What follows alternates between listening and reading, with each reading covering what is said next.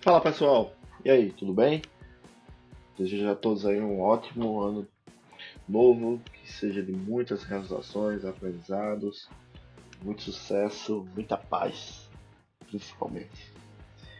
Pessoal, começando aqui é, esse podcast, e eu queria falar hoje um pouquinho sobre o que podemos é, aprender e executar sobre a liderança em 2022. Esse ano que se inicia. Bem sabemos que é apenas uma virada de calendário, mas o nosso intelecto e nosso pensamento ele marca muito essa virada desse calendário. É bem um resumo do que tu fez no ano anterior e agora o que tu espera para esse ano. Então, é, olhando por, um, por um, uma via de, de, liderança, o que é que a gente pode fazer em 2022 assim, que vai ser legal? Eu queria trazer assim três pontos importantes para a gente que a gente pode falar sobre liderança nesse próximo esse ano que, que está se iniciando. Primeiro está ligado aos soft skills e é, são os seguintes. Primeiro ponto, favorecer a autonomia. Favoreça a autonomia dos seus times. É, hoje estamos vendo uma mudança muito importante no mercado acontecer que é a autonomia das pessoas estarem mais, é, mais abertas e acontecerem mais. Então os times estão mais autônomos é, para fazer tudo.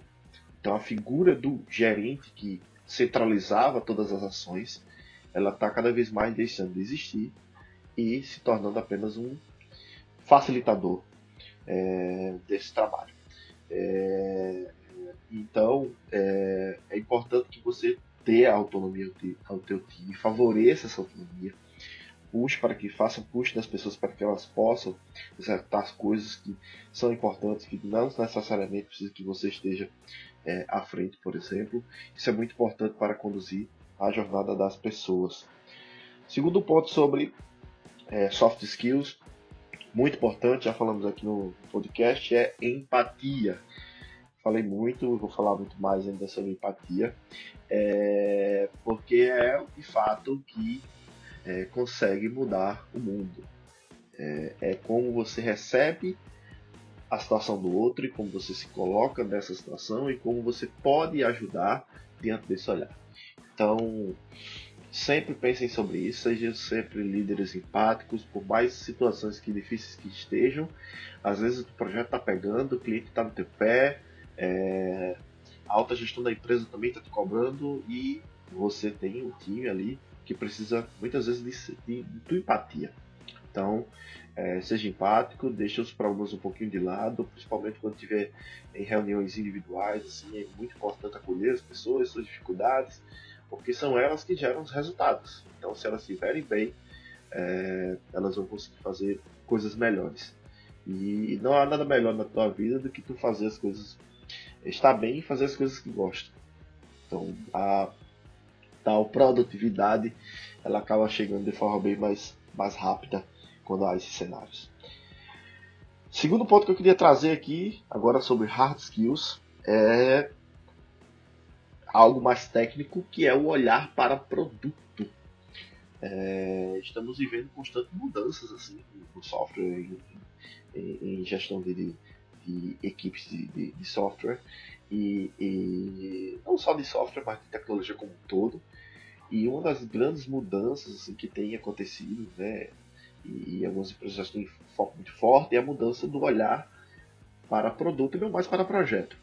Então hoje nós não olhamos, não olhamos mais um cronograma de entrega do projeto, nós olhamos assim para o que a gente quer naquele produto.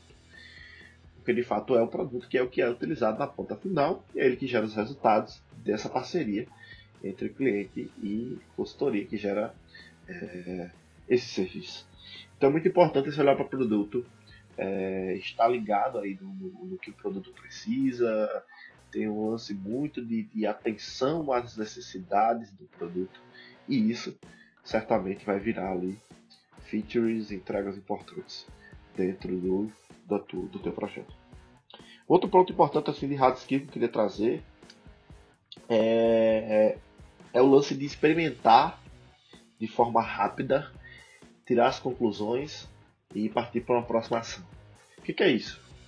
É... O mundo da agilidade nos, nos faz ser trabalhar muito com isso. Né? Então, se tu vai implementar um modelo novo de trabalho, por exemplo, faz experimento no, no, no, núcleo menor, deu certo, expande e aquilo ali pode ganhar uma proporção maior. A mesma coisa são em features, de repente tu faz uma feature que rode só para alguns usuários específicos e ali deu beleza, você parte para o próximo aumentando o alcance.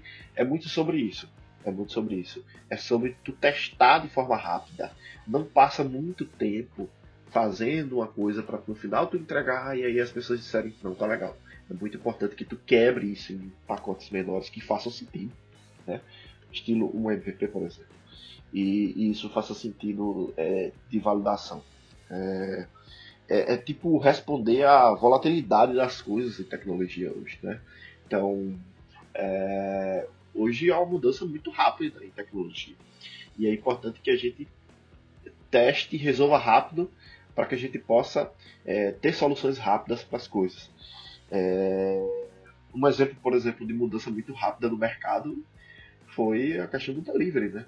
Por exemplo, o iFood, o iFood já fez um atendimento espetacular antes da, do processo da pandemia e durante a pandemia, né? É... aumentou assim de uma forma incrível. As pessoas não podiam, não, não, não, não optaram por sair de casa e aí muita coisa foi via delivery. Imagina se o iFood não estava pronto para responder essa necessidade de forma rápida. Então, a escalabilidade do produto, tudo isso é importante, é, mas esses são testes que são realizados assim, na, de forma rápida. Experimenta, testou, funcionou, vai para o próximo passo e aquilo vai ganhando corpo. Mais uma vez, repito, não é, não é, é saudável tu passar meses desenvolvendo algo e no final teu cliente olhar para ti e fala, não, mas não é isso que eu queria. Então, perdeu muito tempo, trabalho, dinheiro, investimento, além de muitas coisas que são relacionadas às pessoas, que podem desmotivá-las, gerar problemas futuros. É, um último ponto que eu queria trazer, pessoal, é sobre o que a gente precisa estudar em 2022, na minha visão. Né? Eu acho que a gente precisa muito entender cultura de feedback. acredito que a gente pode melhorar bastante, assim, a cultura de feedback, como tu construir o feedback, assim, como é que a gente pode é, motivar as pessoas através de feedback, como é que elas podem crescer, como é que elas podem olhar para a jornada delas. Isso é muito importante, não só o feedback da liderança para as pessoas do time, mas feedback transversal. Né? Todas as pessoas possam ter feedback umas para as outras, e isso possa construir é, pessoas melhores e indivíduos melhores. Outro ponto que eu já falei aqui é tudo sobre produto. Produto é bem importante, assim, é um tema que tem é, mudado muito o conceito e é muito legal que tu estude, assim, que nós possamos estudar sobre o produto. E por último, é, gestão 3.0, que já tem uma pegada forte aí há alguns anos, mas mais do que nunca vem sendo pondo em prática. É, é bom dar uma estudada assim, sobre, sobre questões da gestão 3.0, ações que podem ser feitas com, com o apoio da gestão 3.0 e também sobre agilidade. É muito importante também estudar sobre agilidade, embora tu não trabalhe com tecnologia, por exemplo, mas a agilidade ela veio assim para trazer insights muito bacanas sobre o que é o que é um bom processo de entrega de valor. É isso, queria agradecer a todos aí pelo, pelo acompanhar. Passei um tempinho sem, sem criar conteúdo aqui, mas estamos voltando. Cada vez mais sorte, agradeço a todos. Tudo de bom, a gente se vê no próximo podcast.